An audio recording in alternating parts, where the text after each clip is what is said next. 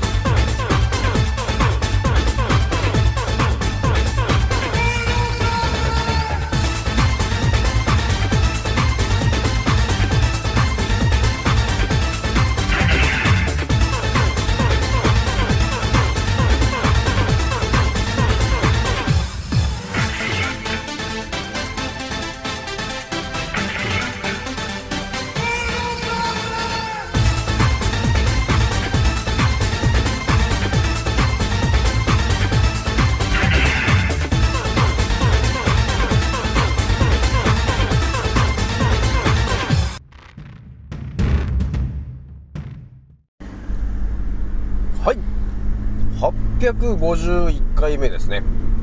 創造船オメガ号宇宙一の名記録マスター青木丸でございます。今から話すことは私の個人的見解とおとぎ話なので決して信じないでくださいね。はいではですね今回ね一発目にちょっとお伝えしたいのはですねちょっとね海外の情報を見てた時にあれ？これは？っていう話がちょっとあったんでちょっとね、その話をね、お伝えしようかなというとこなんですよね。まあ、どういう話かというとですね、あの、少し前に、あのーコオロギの話でしたと思うんですよね。なんか話題な、話題になってましたよね。コオロギが、コオロギがってね、言ってたと思うんですけど、気づいたらなんかちょっとコオロギが落ち着いちゃったなっていうところがあるんですよね。まあ、それの、あのー代わりなのかなというところで、え今日見つけた記事によるとですね、なんと、〇〇が今度は出てくるんだよねっていう話だったんですよ。これまたなんかやべえなっつう話があって、だいぶ金が動いてるみたいなんで、ちょっとその話をね、一発目にしようかなというとこだったんですよね。で、一応ね、二つ目に話したいのが、今どうやらね、あの、アルツハイマー、認知症ですよね。これがね、なんか、30%くらい増えてるよという話が出てるんですよ。で、これをなんでなんだというところの話をね、ちょっとお伝えしようかなというところでございます。じゃあね、えー、一つね、私アンカーラジオさんもね、現現在ですね、えー、6万5288回再生突破しておりますと。皆さん、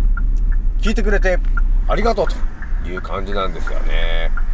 そうじゃあですね、早速ちょっとお伝えししていくんですけども、ひとまずね、今日がね、えー6月の、えー23日の金曜日ということになってて、まあ、本当にもう6月終わっちゃうかなと、えーいうとこになってんですよね。ひとまず皆さんね、何もしなくても、えー日にちだけが経っていって過ぎてしまうから、ちょっとね、あのやりたいことがあったら皆さん、あの、積極的にやってもらえるといいかなというところでございます。はい、それではですね、お伝えしていくんですけども、ひとまずね、あの、ちょっと3段目でお伝えしたいと思っているのが、えークレオパトラのあの美の、えー秘密の、えー第4弾、えあるとしたら皆さん聞きたいかなというとこがあるんですけど、どうなんでしょう皆さん。いやもう青木馬さんね、もう、いやもういいんじゃねえかっていう人が、だったらまあいいんですけど、いやー青木村さんねと、第4弾もぜひとも聞きたいと。いう方がいたら、ちょっと、考察しちゃおうかなというところがあるんですけど、どうでしょうか皆さん。という話をちょっと3段目にしようかなというところでございます。それじゃあね、ちょっと一発目の話していくんですけど、えっ、ー、とね、海外のまあ、えー情報もちょっとあったんだけど、えっ、ー、とね、コオロギの話がちょっと前話題になっててさ、コオロギ食やべえよみたいな話してたと思うんですけど、それがなんかこうパタッとこう、ね、あんま話題に出なくなったなぁとは思っていたんですけど、今回ね、あれ？っていう、なんか別の、えー昆虫が現れたんですよね。これがですね、あの何かというと、子供たちは結構大好き大好きなのかなっていうあれなんですよね。あの、木についてるあれなんですよ。で、それっていうのはですね、えー、カブトムシなんだよねっていう話なんですよね。いや、俺もね、これ見た時に、あれ、カブトムシがっていうちょっと話がちょっとあったんだけども、まあ、どういう話かというとですね、カブトムシはねと、えー、牛とか豚とか鳥とかの、えー、3倍のタンパク質があるんだよねと、えー、いう話で、えこの先、多分、こえっ、と、コオロギに変わるような感じで、今度はカブトムシ食が流行ってくるんだよねっていう話がね、ちょっと出てたんですよ。またやっべえ話だなっていうのがあったんですよね。これね、どういう話かというとですね、あの、ヘラクレスオオカブトムシってなんかバカでかくてさ、高いやついるじゃないですか。なんか1匹100万とかなんかそのくらいするようなバカでかいやつ。あのカブトムシに、あの、産業廃棄物とか、えそういう、えー、通常では捨ててしまうようなものをですね、大量に与えるとえいうことをすることによって、本当は1年ぐらいかけて、あの、でかいサイズになるんですけど、それを3ヶ月であのでかさにすると、え、いうことをやらかしてる人たちがいるんですよね。えー、だからそれが猛烈に流行ろうとしてるということになるんですよ。だからそれっていうのが、あの、大量にその、SDGs 的な感じで考えたときに、大量に廃棄物を、えー、食べてくれると。そして、えー、大量に発生するんだよねと。だ大量に増やすことができるというのを、えー、開発したらしいんですよね。だから見た感じで言うとなんか SG SDGs でいいかなって感じがすると思うんですよ。そして大量に発生したものを我々がね、えー、食べると、えいう話になってるみたいなんですけど、まあ、また多分細かく粉砕して、あの、ね、コオロギみたいに、コオロギパウダー的な感じの、えー、ヘラクレスオオカブトパウダーにして、えー、食べさせられようとしているのかなと、えいうところがちょっとあるんですよ。で、これがね、ほんと、当たり前と常識で考えたときに、ああと、SDGs もね、かあの、だいぶ含まれてるから、あ環境にもいいんだねっていう話で、さらに、カブトムシもね、え急成長するっていうこともあるし、エコだねっていう感じで考えると思うんですけど、ちょっと違くねえかっていう感じもあるじゃない。で、このね、カブトムシの話がだいぶあの発展しててですね、えー、東日本グループって結構でかい大手の会社がバンバンなんかそこに、えー、参入してるらしくて、えー、結構な金が動いてるらしいんですよね。だからやべえなーっていうのがちょっとあるんだよね。で、この、なんでそんなにカブトムシを、え、進めることになったんだろうなと思って、これは多分また、コオロギ食みたいな感じになってんじゃねえかなって思ったんですよね。で、あの、日本で検索しても多分、いい情報出てこないんで、よし、ちょっと海外の情報で調べてみようと思って調べたんですよね。まあ、ひとまずイタリアから調べていった時に、えー、また、またね、あの、ビンゴしちゃったことがあって、まあ、私が調べてる内容っていうのはやっぱり当たり前と常識の人が全く調べないような角度で攻めたんですけども、すぐに出ちゃったんだね。あの、少し前ね、えー、コオロギっていうのが流行ってるよって話があってさ、で、コオロギなんでそんな進めんのかなと思って、で、私が調べたのが、えー、コオロギっていうのは、あの、ハリガネムシっていう、その、寄生虫が、あの、発生しているんですよね、と。だから宿主として、ハリガネムシが大量に、あの、体の中に存在していると。えー、そして、あれなんですよね。えー、そういうことになってるとですね、食べるとね、まあ、粉砕してるものを食べたと言ったって、そのハリガネムシの寄生虫が体の中に入って増えちゃうよね、というところがあったわけよ。だから、最終的に、あのー、体の細胞というか、思考ごと乗っ取られちゃって、やべえよっていう話が見えてきたんで、コオロギ食やべえよって話をね、あのー、したじゃない。今回は、あの、ヘラクレスオオカブトムシなんですけども、あの、カブトムシもね、私、イタリアの記事でバー調べていったときに、やっぱりね、あの、寄生虫とか、線虫がですね、結構大量にやっぱり宿主としているみたいなんですよね。なので、それを、えー、粉砕してパウダーにして我々が食べた時に、間違いなくですね、体の中に線虫みたいなものだったり、寄生虫みたいなものが入ってきちゃうわけなんですよ。そうすると、そいつが悪さすることになるんで、間違いなくみんな病気になっちゃうよ。あんな食ってたら。っていうことになっているのがちょっと見えてきちゃったんで、あらかじめもう言っときますけど、カブトムシ食が出てきても、カブトムシ食べちゃダメだからね、皆さん。あの、体の中で寄生虫とか線虫が一気に、あの、暴れることになっちゃって、えー、よくわからない病気が増えていくよ。下手したら、あの、その、線虫とか、寄生虫が脳まで行っちゃったら脳がやられちゃって、えー、とんでもねえことになっちゃうと。いうことになっちゃうから、ほんと寝たきりとかなっちゃうよね。体が動かなくなっちゃって。っていうことになりかねないんで、今のうち言ってくんですけども、カブトムシ食食べないでね、というところでございますと。ほんとやべえ話ばっかり、ほんとやべえ話しか出てこないね、ほんとね。いやあの、情報に到達してよかったです、というとこなんだよね。はい、それではですね、二つ目の話なんですけども、